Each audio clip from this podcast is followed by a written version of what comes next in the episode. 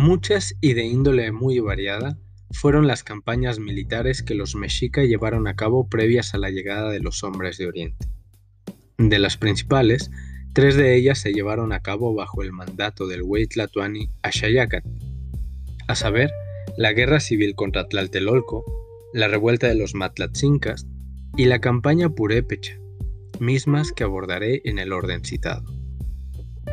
Resulta que para 1470, las ciudades de Tlaltelolco y Tenochtitlan, aunque construidas en el mismo islote, tenían una autonomía la una con respecto de la otra y cada una contaba con su propio Tlatoani y su propio templo mayor. Pues bien, que para el año 7 Casa, o 1473, el Tlatoani Tlaltelolca Mokiwish contaba entre sus esposas a una hermana de Ashayaca, y según se dice, no paraba de humillarla y maltratarla.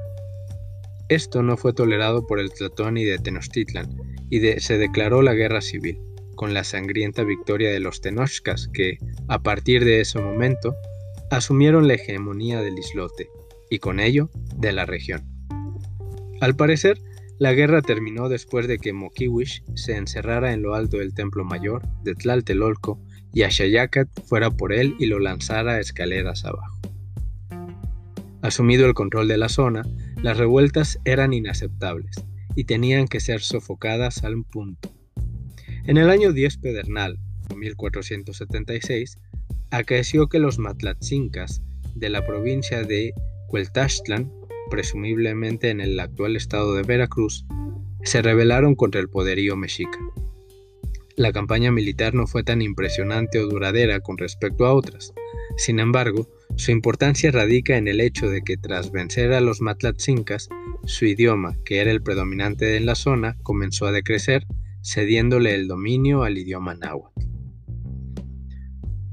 Contrario a lo que la creencia general dicta, el acérrimo enemigo de los mexica no eran los tlaxcaltecas, sino los purépechas, habitantes del reino de Michihuacán, que quiere decir lugar de pescadores o lugar donde abundan los peces.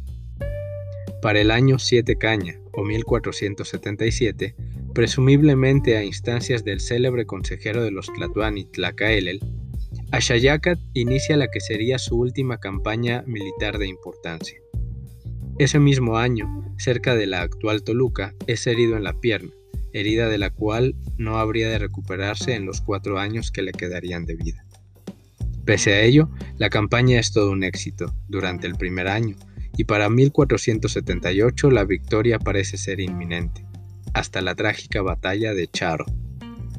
Con un contingente de 24.000 hombres, los mexicas se enfrentaron, dependiendo de las fuentes consultadas, a 10.000 o a 40.000 purépechas en una batalla que duró solamente dos días. El resultado fue tan desastroso para la reputación, el orgullo y el espíritu mexica que dicha batalla puso fin a la guerra y fue la última ocasión en que los Tenochcas intentaron conquistar a los purépechas. Del contingente de 24.000 guerreros que partieron a la batalla, conformados por mexicas, texcocanos, tepanecas, chalcas, xochimilcas y otomíes, y en el que estaban incluidos los célebres guerreros Águila, regresaron menos de 2.000 padre de los futuros Tlatoani, Motecuzoma Xocoyotzin y Cuitláhuac, Axayagatl habría de tener algunos triunfos militares más, pero ninguno de tanta importancia, grandeza o deshonor como las tres campañas mencionadas. Fue durante su periodo cuando se construyó la Piedra del Sol o calendario azteca y el monolito de Coyolxauqui.